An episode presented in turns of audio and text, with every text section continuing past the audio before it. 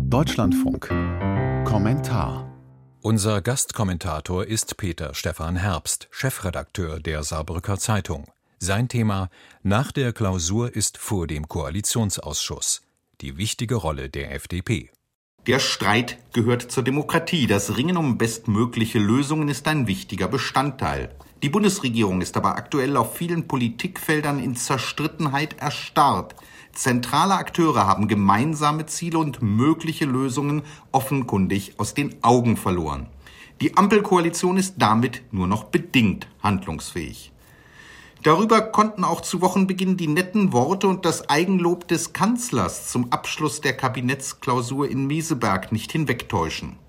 Drängende Fragen blieben unbeantwortet und zu wichtigen Streitthemen wie der Kindergrundsicherung, Öl- und Gasheizung, Verbrennermotoren oder Autobahnen gab es trotz der inszenierten Harmonie keine erkennbaren Annäherungen. Schöne Bilder vorm Barockschloss im Schnee, unschöne Konflikte vertagt.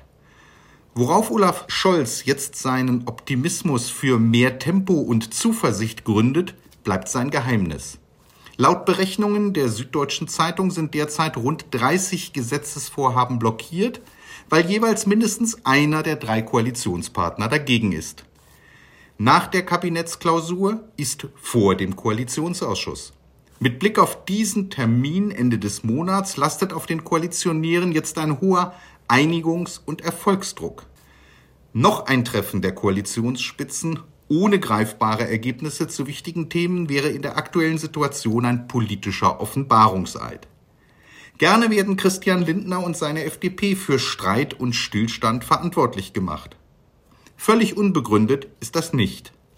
Nach bitteren Niederlagen bei Landtagswahlen und seit Eintritt in die Bundesregierung nahezu halbierten Umfragewerten setzen die Liberalen auf plakativere Profilierung und heizen vorhandene Konflikte wie bei Atomkraft, Verbrenner oder Öl- und Gasheizungen immer wieder an und erschweren so die Verständigung.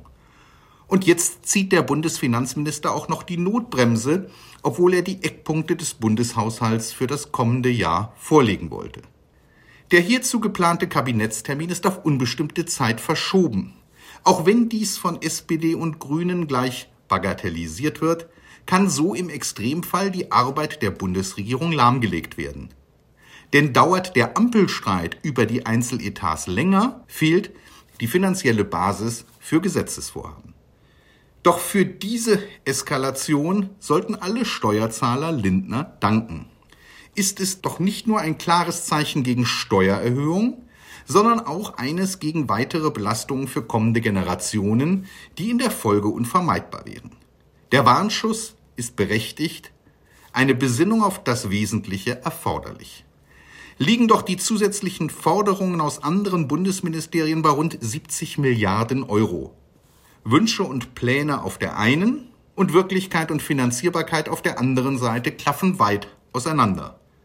Für seine Schulden muss der Staat seit Beginn des Angriffskrieges Russlands auf die Ukraine auch deutlich höhere Zinsen zahlen. Die Zeit der günstigen Kredite ist nicht nur für Häuslebauer vorbei. Lindner und die FDP sind ein wichtiges Korrektiv für Grüne und SPD, die allzu oft nur die gute Sache im Blick haben und dabei übersehen, dass deren Finanzierung auch eine schwere Belastung sein kann und Handlungsoptionen in der Zukunft begrenzt. Auch Robert Habeck, der sich in einer Dauerfehde mit Lindner befindet, wird deutliche Zugeständnisse machen müssen. Nicht nur bei der Gasumlage standen er und sein Ministerium wegen schwerer handwerklicher Fehler und Geldverschwendung in der Kritik. Der grüne Vizekanzler scheint sich und sein Haus mit der Vielzahl seiner Verbots- und Förderprogramme zu überfordern. Trotz starker Rhetorik kommt er immer häufiger in Erklärungsnot, wie zuletzt beim Aus für Öl- und Gasheizungen in Privathaushalten. Verbale Abrüstung, Konzentration auf das Wesentliche und die Bereitschaft zur Verständigung sind deshalb das Gebot der Stunde. Wer nicht über Geld streitet, hört auf, Politik zu machen. Wer aber in einer Koalition aus dem Streit heraus keine sinnvollen und tragfähigen Kompromisse entwickelt, der verliert die Regierungsfähigkeit. Sie hörten den Gastkommentar von Peter Stephan Herbst, Chefredakteur der Saarbrücker Zeitung.